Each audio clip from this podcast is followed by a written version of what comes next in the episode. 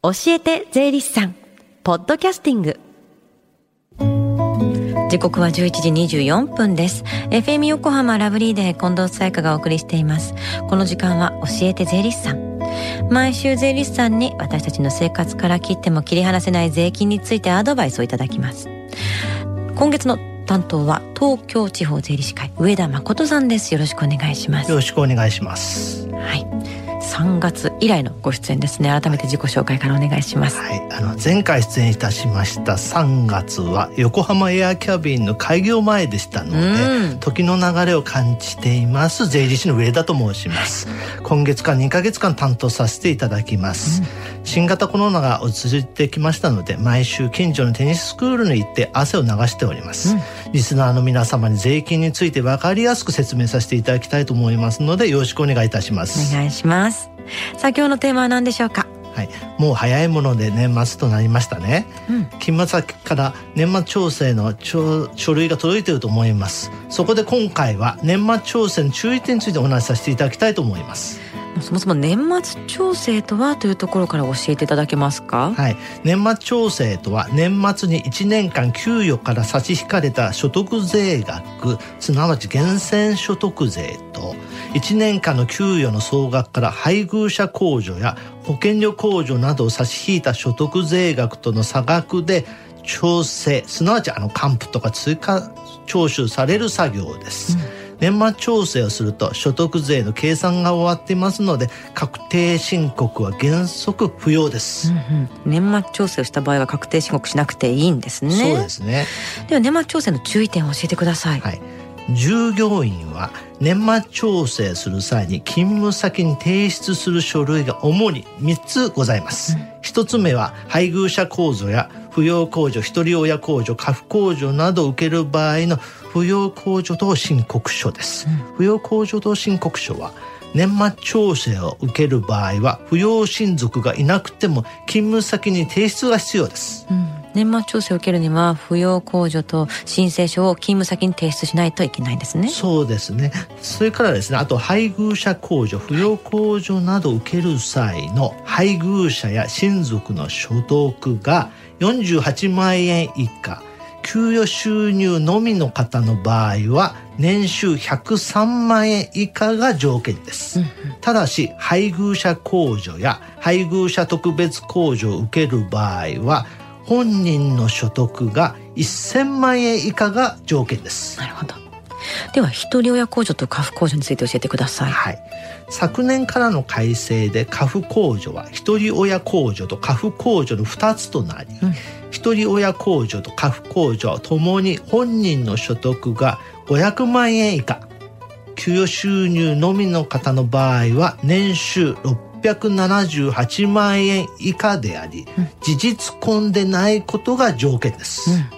本人の所得が500万円を超えると一人親控除と家父控除は受けられないんですね。そうですね。それからあと一人親控除についてちょっと説明いたしますけれども、はい、一人親控除は女性も男性も対象で死別や離別した時はその後未婚で扶養している子供がいる場合と未婚の一人親の時は扶養している子供がいる場合に受けられます、うん、それから家父控除の場合ですけれども、はい、家父控除は一人親控除に該当しない女性が対象で夫と死別した時はその後未婚の場合、うん、夫と離別した時はその後未婚で子供以外の扶養親族がいる場合に受けられます、うん、で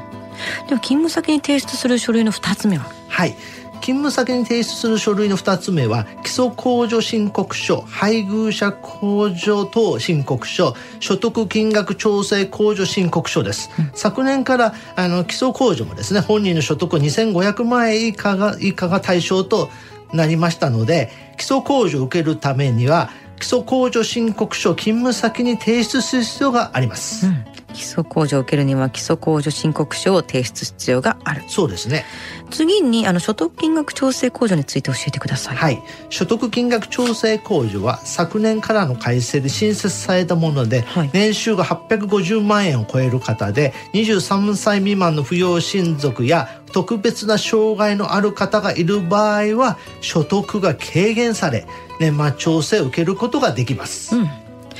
では勤務先に提出する書類の3つ目は？はい。勤務先に提出する3つ目として生命保険料や地震保険料などを払っている場合の保険料控除申告書です、うん。その際生命保険料や地震保険料控除などの証明書を勤務先に提出が必要です、うん、ちなみにイデコ、まあ、個人型確定拠出年金も小規模企業共済等掛け金控除ですので、はい、保険料控除申告書の対象となります。なるほど。イデコも保険料控除申告書の対象なんですね。そうです。はい。他に注意点ってありますか？はい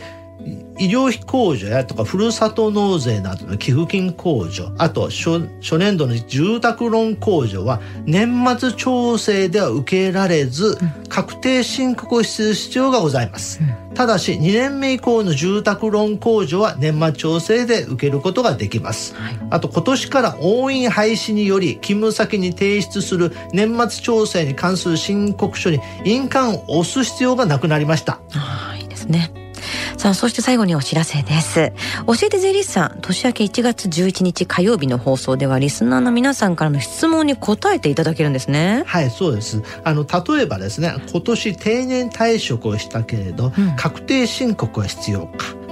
親が亡くなり相続税の申告は必要かなど今気になってる税のこと何でも聞いてくださいね。はい。税理士さんに質問があるということ。方はラブリー at fm 横浜 .jp lovely アットマーク fm 横浜 .jp までメッセージを送ってください。質問メール採用された方にはサイン入りステッカープレゼントします。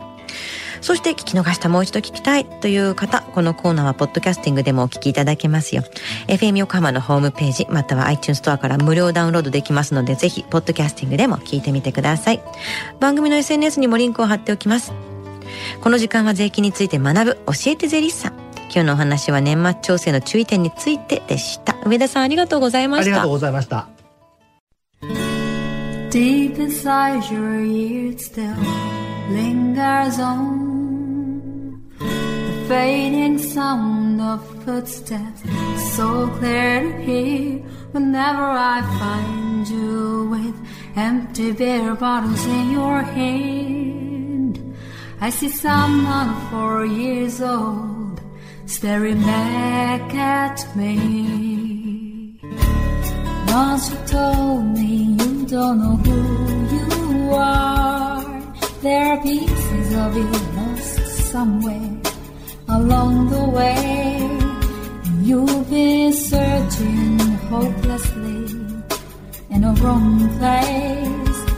Cause they have always been with you from the very start. So many years you haven't been yourself.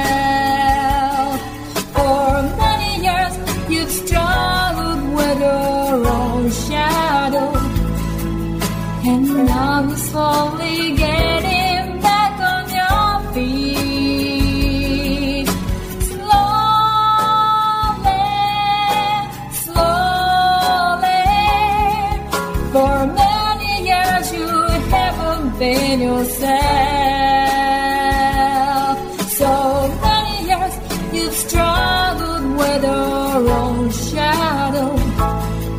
And now you're here with me, Robert, all the lost pieces together.